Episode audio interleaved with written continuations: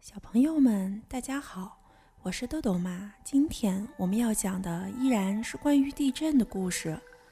这个故事是由刘心诗为我们编写的，希望出版社出版。故事的名字叫做《唐山大地震思考》。唐山，谁不知道这是有名的煤城？煤城并不罕见。有近百万人口的大煤城，就只有唐山这一个地方了。说起唐山，人们就会联想到开滦煤矿，这可是一个历史悠久、我国数一数二的大煤矿。有了它，唐山才成为特大的煤城。煤矿加上钢铁厂和别的企业，使唐山成为一个不折不扣的特大工业城市。一九七六年七月二十八日三时四十二分五十六秒，开滦煤矿的井下夜班工人正在紧张工作，地面的城市正在酣睡，一派和平安宁的气氛。突然，一声巨响震动了整个城市和周围的村庄。随着这声巨响，建筑物纷纷倒塌。由于地震发生在深夜。市区百分之八十的人来不及反应，通通都被埋在瓦砾下。人们从梦中惊醒，不知道发生了什么事情。那时候国际形势紧张，附近一个村庄的一个退伍老军人从废墟中爬出来，以为遭受到了原子弹袭击，气得大声喊叫：“这是谁扔的原子弹？我和你拼了！”不，这不是原子弹，而是比原子弹更加厉害的地震。这不是一般的地震，是一次7.8级的大地震。这次地震释放出的能量，相当于400颗投在广岛的原子弹，相当于好几个1975年2月发生在辽宁海城的7.3级地震，也相当于二十多个1966年3月。发生在河北邢台的7.2级地震，这真是一场空前的人间浩劫。一颗原子弹使广岛变为废墟，这场大地震也使唐山一眨眼就变成了同样的废墟。刚刚还是好好的街市，一下子就变成了断壁残垣，到处哭喊连天。一个平静的夏夜就这样被破坏了。这次地震震惊了整个世界，更多的人就没有那个气咻咻的退伍老军人幸运了。许多人还来不及睁开眼睛，就在睡梦中被砸死了。许多人被掩埋在废墟里，有的侥幸获救，有的痛苦的永远闭上了眼睛，演绎了许多伤心的故事。让我们听几个充满爱意的感人故事吧。一对新婚夫妻正准备第二天到北戴河、秦皇岛去度蜜月，两张火车票已经买好了，就放在床头柜上。想不到就在这天晚上，发生了这场可怕的大地震。当妻子睁开眼睛时，只见世界一下子变得漆黑。也变得非常狭小了。她和丈夫身上压着一块沉重的水泥板，留给他们的只有一个连身子也转不过来的狭窄空间。他们仰脸躺在床上，动也不能动一下。他们想用力推开那块水泥板，却根本就不能撼动分毫。妻子绝望了，年轻的丈夫鼓励她别害怕。耐心等待人们来救他们。紧紧挨靠着沉着的丈夫，妻子觉得有了生命的力量，不再害怕了。他们在黑暗中谈起了阳光灿烂的北戴河、秦皇岛的海滩，想起了身边的那两张火车票。他鼓起了生的希望和勇气，伸手慢慢摸索。果然触摸到了一张硬纸板做的火车票，还有一张呢。他们得要一起去呀。可惜那张车票被紧紧压着，说什么也没办法取出来。她凭着女性特有的敏感，预感到有些不祥。年轻的丈夫却像没事儿似的安慰她：“你真傻，再买一张不就得了？”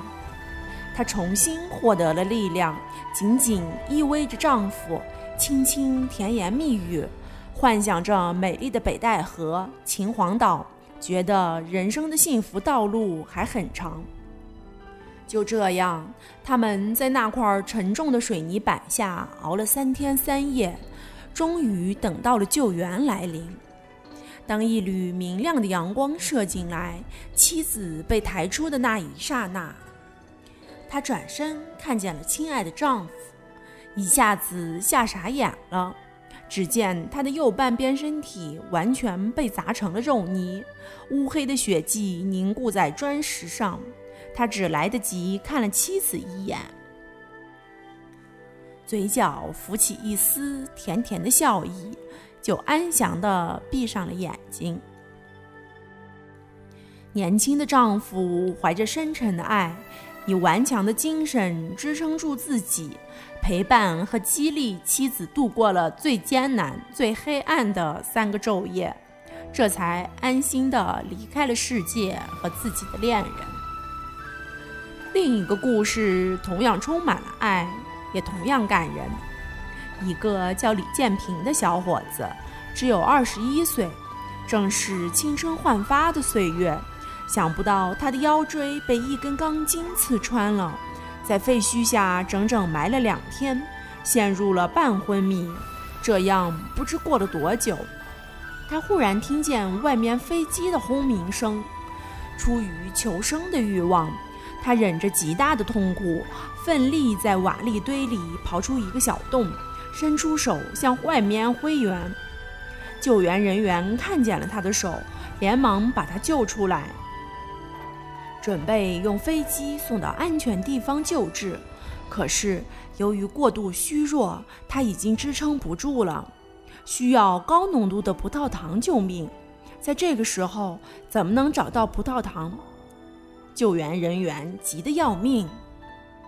就在这个死亡将要来临的时刻，从帐篷里传出一个老人的声音：“把葡萄糖给那个孩子吧，我再也不会活六十岁了。”说着，老人就拔下自己正在注射的葡萄糖针管，用自己的生命救活了这个年轻人。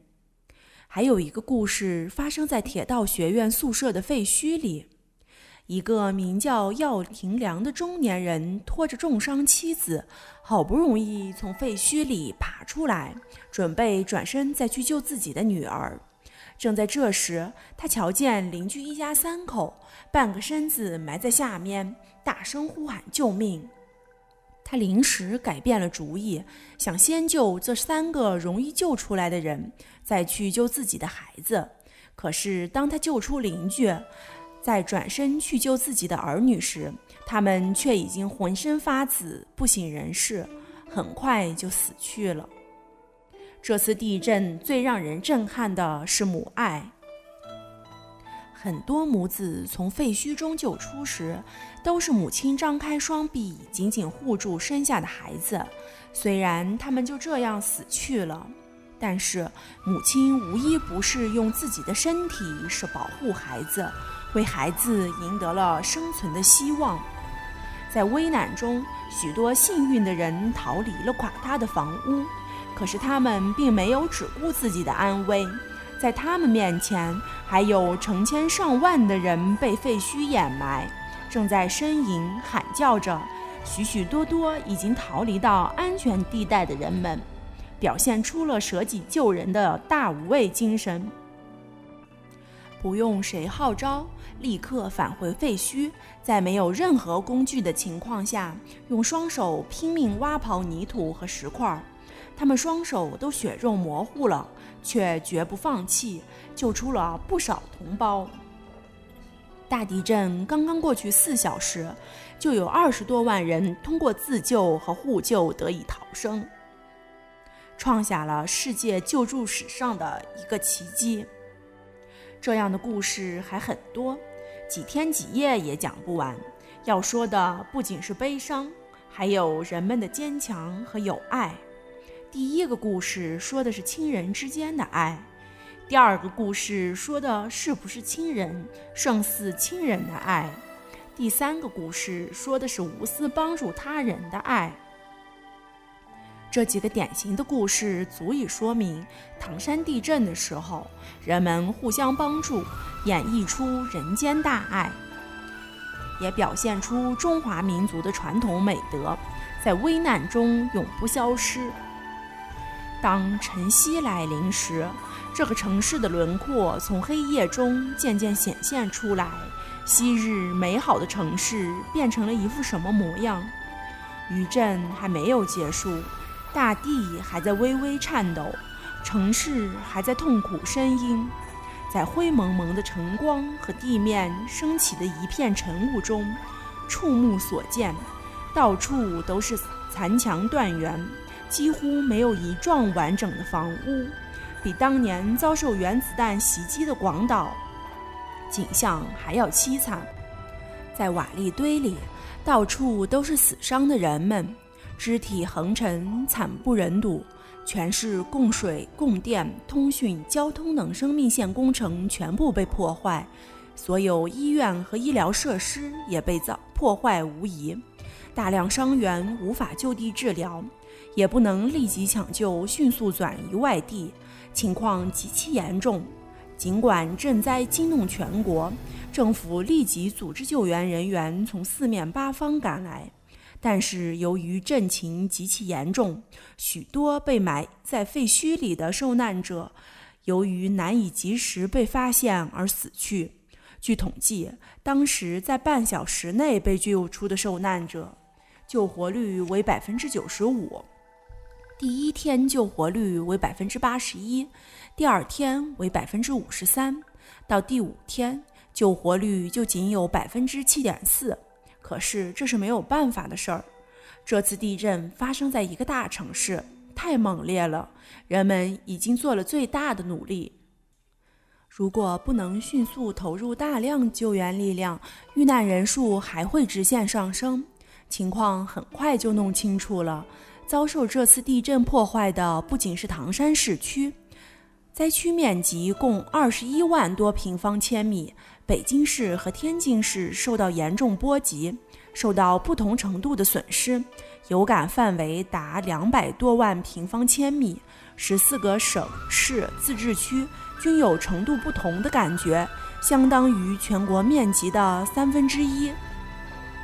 其中，以唐山市为市中心的集镇区，包括金山铁路南北两侧的四十七平方千米，烈度为十一度。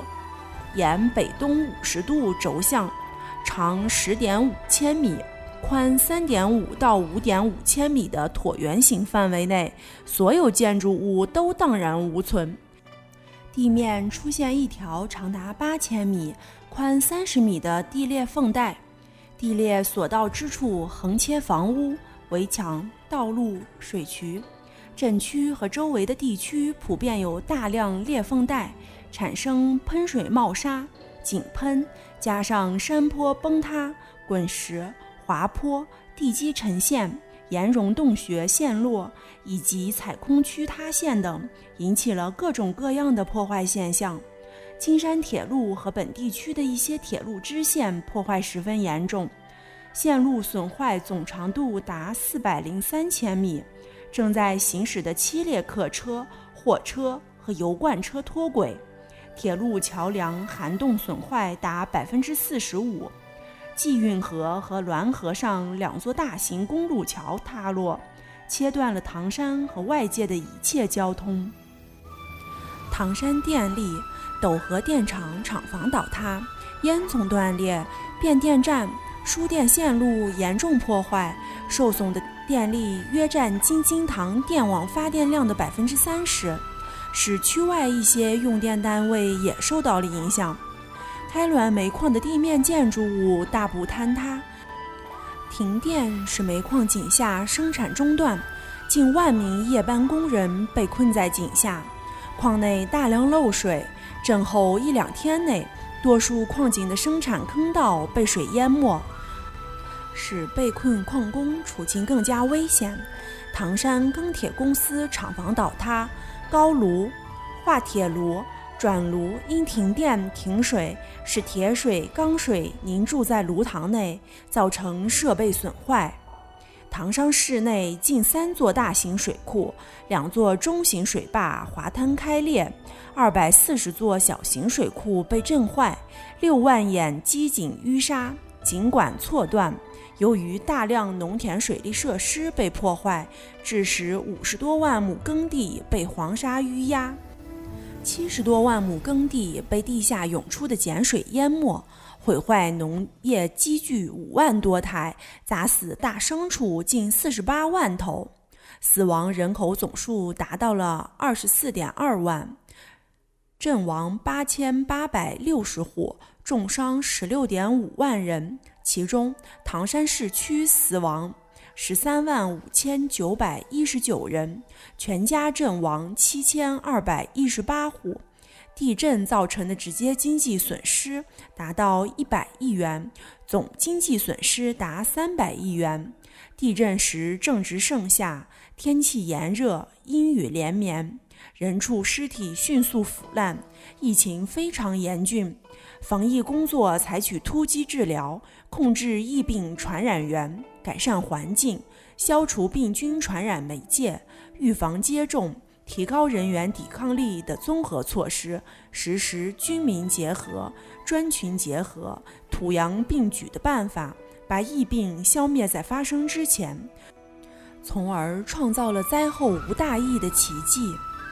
这一年五月二十九日，云南龙陵连续发生两次七点三和七点四级地震。七月二十八日，河北滦县发生七点一级地震；八月十六日和八月二十三日，四川松潘、平武地区连续发生两次七点二级地震。一九七六年真是中国一个多灾多难的地震年。唐山地震的影响还远不止如此，由于破坏严重，在群众中产生了对地震的极度恐惧感。据统计，这一年各地由于误传和其他原因，震后一个阶段，全国露宿户外的人达到四亿多，严重影响了人们的正常生活和工农业生产。这种心理损伤过了很久才逐渐恢复平衡。一九七六年七月二十六日大地震后，并未恢复平静，余震一直连续不断。当年十一月十五日夜，唐山附近的宁河又发生了一次六点九级的中强震。到一九八零年底，大小余震达到了两万四千三百一十八次。最新一次较强的余震，在一九九一年五月二十九日和三十日，唐山开平地区连续发生五点二和五点五级地震，造成一些破坏。唐山地震向人们提出了许多值得进一步思考的问题，其中最重要的是地震预报和建筑物抗震。人们可以预先知道地震发生的时刻和大小，可以建造经得住强震的房屋吗？唐山地震改变了那么多人的命运，是唐山人一个永远的伤痛，但是也为中国人民留下了许多无价的宝贵经验。值得人们很好的总结和思考。好了，今天的故事就讲到这儿吧。小朋友们还想了解更多关于地震的故事吗？我们在今后的几天将会为大家继续讲一些关于地震的故事。好了，别忘了让爸爸妈妈关注我们哦！一本一景一世界，拜拜。